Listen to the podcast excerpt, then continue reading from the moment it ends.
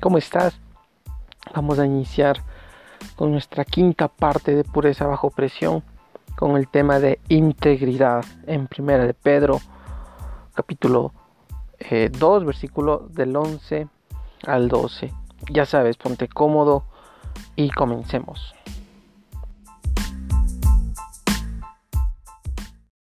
En este tema de integridad que nos va que vamos a estar viendo en primera primera carta de Pedro eh, Pedro se dirige a los cristianos que se encontraban en varias, varias regiones en la provincia de, de Roma.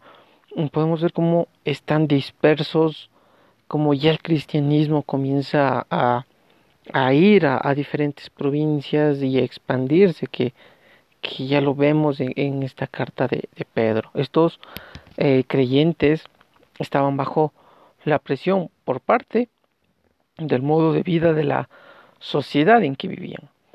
Sin duda, la situación empeoraría porque se escribe, o mejor dicho, se enseña cómo debían hablar, cómo debían pensar y también cómo debían actuar ante la presión de la sociedad, ante la presión de las autoridades.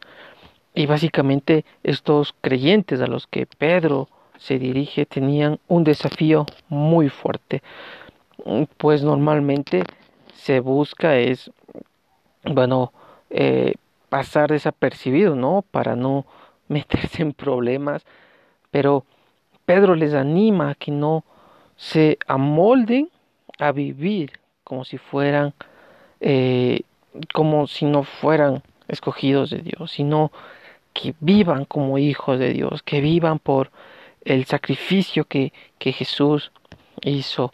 Y, y, y, esta carta se desarrolla en ese contexto, este pasaje se desarrolla en ese contexto eh, de lo que Pedro habla. Por eso en el versículo 11, eh, Pedro les dice, queridos amigos, ya que son extranjeros y residentes temporales, les advierto que se alejen de los deseos mundanos que luchan contra el alma.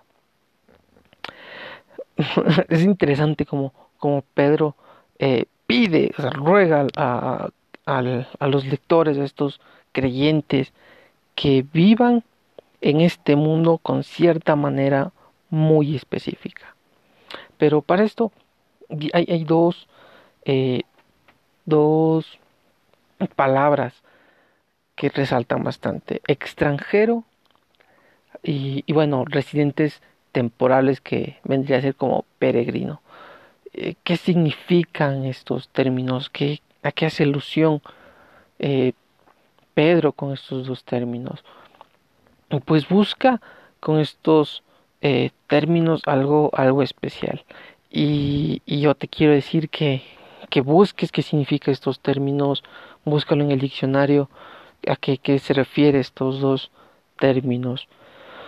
Pues eh, tú como cristiano no perteneces a este mundo y Pedro lo dice de esa forma, no, no pertenecemos a este mundo, solo eres un residente temporal, solo somos temporales en, este, en esta tierra, solo estamos de paso en esta, en esta tierra. ¿Por qué?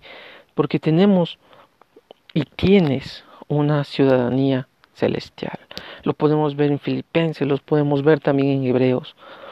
Como residentes de esta tierra tenemos responsabilidades, pero como nuestra eh, ciudadanía está en el, en el cielo, en nuestra ciudadanía celestial, nos regimos bajo las normas del reino. Y Pedro aclara y nos dice pues que la lealtad sea para Dios.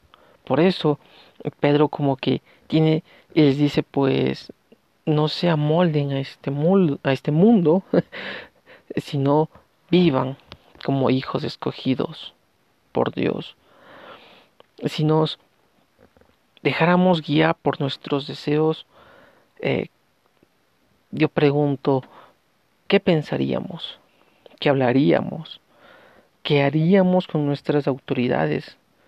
¿Nos llevaría nuestra carne, a respetar y someternos a los jefes, a, no sé, preguntas que, salen de, este tema. Pues Pedro dice que, que, y anima que vivan de una vida diferente a la del mundo. Vivan como peregrinos, como personas que andan por una tierra extraña. Por eso vivir eh, como siervos de Dios en esta sociedad tan hostil, tan corrompida por la maldad que constantemente eh, alimentan, alimenta nuestros deseos, que atentan con nuestra vida y con nuestra alma. Eso es vivir en integridad. Algo interesante que, que el texto bíblico también presenta es la, la, palabra eh, buena o la que ahí, ahí nos, nos dice el, texto. Esta palabra se refiere a una conducta honorable. Eh, ¿Qué implica esto? Pues bondad, la más pura, es excelente y, y atrae, atrae, perdón, a, a ver cómo, cómo es las personas. Y como cristianos, Pedro anima a que vivamos entre los no cristianos de tal modo que reflejemos a Jesús.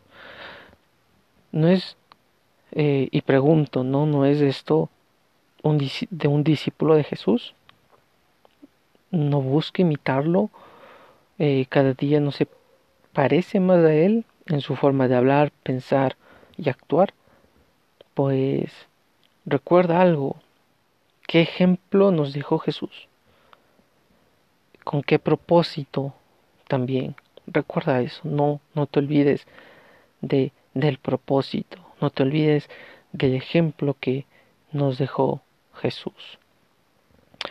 Una buena conducta eh, realmente le puede tener hasta uno creyente, y eso es, eso es cierto, hasta uno creyente puede tener una buena conducta. La diferencia está en la motivación y el propósito que uno tiene.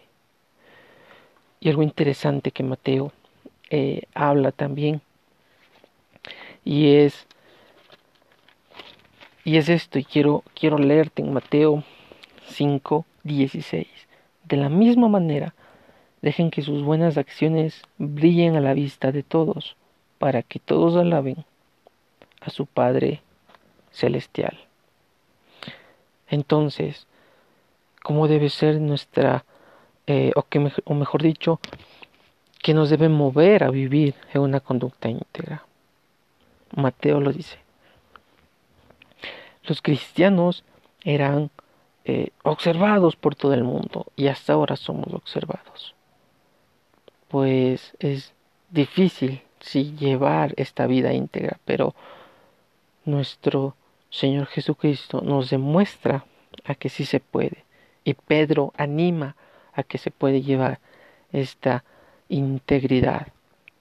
y ya en el versículo 12 es algo interesante.